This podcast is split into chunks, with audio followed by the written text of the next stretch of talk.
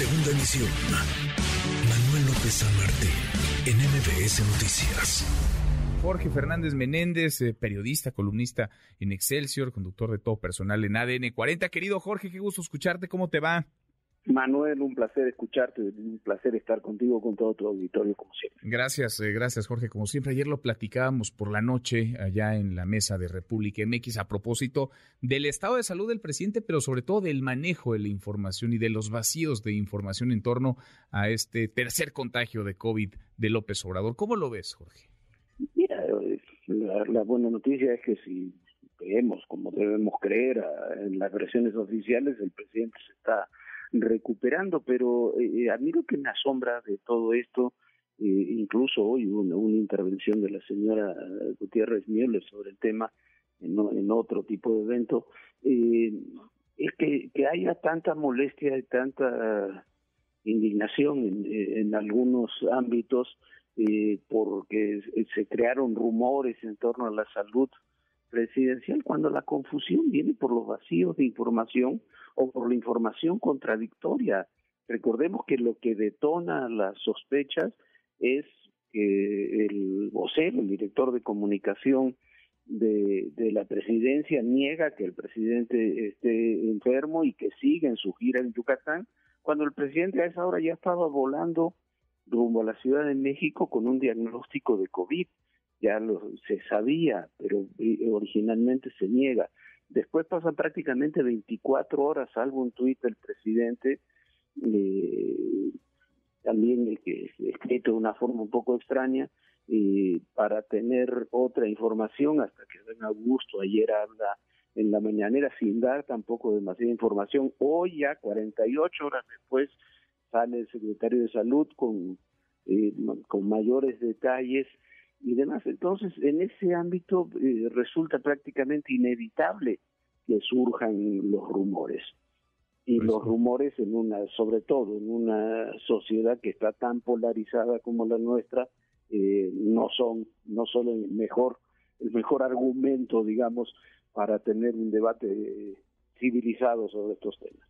Ahora, eh, lo dices, lo dices muy bien, Jorge, eh, los vacíos se llenan, ¿no? Y los vacíos informativos, sobre todo cuando hablamos del presidente López Obrador, pues se pueden ir alimentando eh, de rumores, algunos de ellos malintencionados, pero también de versiones periodísticas que pueden estar perfectamente eh, sustentadas o portadas. El diario de Yucatán lo publicaba incluso el pasado fin de semana cuando hablaba del desvanecimiento del presidente y de un de un infarto y mientras eh, no aparezca eh, López Obrador y transcurran las horas, no es que todas las versiones quepan, pero cada quien comienza a creer en la que en la que más le conviene o en la que más eh, le acomoda, Jorge.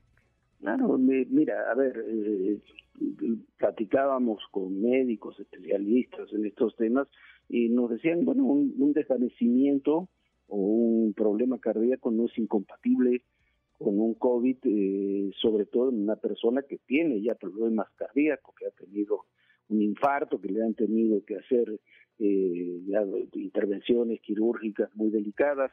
Entonces, eh, es una posibilidad real. Eh, el diario Yucatán ha mantenido hasta el día de hoy su versión, dice que aparentemente dice tener fuentes, aunque no las revela, y, y puede ser que no haya ocurrido, puede ser que sea como dicen el secretario de Gobernación, que eso no ocurrió, que no, que simplemente se sintió mal y que regresó a la Ciudad de México. Pero eso no fue lo que se informó originalmente.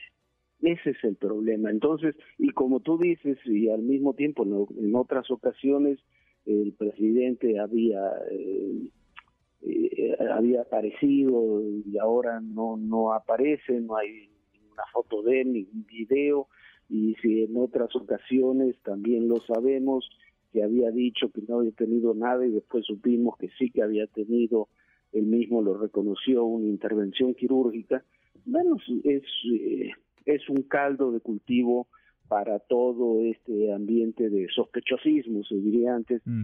eh, que, que, que ronda en torno a la salud presidencial. Sin duda, sin duda. Todo esto, Jorge, suena muy fácil decirlo, pero parece que sería más sencillo hacerlo si el presidente está bien, si se encuentra estable, como nos han informado.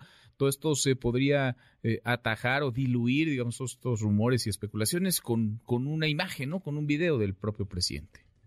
Claro, y, con una política de comunicación eh, seria. ¿Por qué? Porque en última instancia, eh, lo platicamos también ayer, yo creo que la, los temas de salud son eh, personales y también hay un ámbito personal. Pero cuando hay, ocurren este tipo de cosas, tú tienes que tener confirmado que el presidente desde una cama en Palacio Nacional o en un instituto de, de salud eh, sigue al mando y está en condiciones de estar al mando de, de, los temas del Estado, ¿no? Pues y eso, como tú dices, con una imagen, con una declaración, se puede solventar. Tal cual, tal cual. Querido Jorge, qué gusto escucharte, como siempre, muchas gracias. Un, un abrazo, un abrazo a ti y a todos. Otro para ti, un abrazo.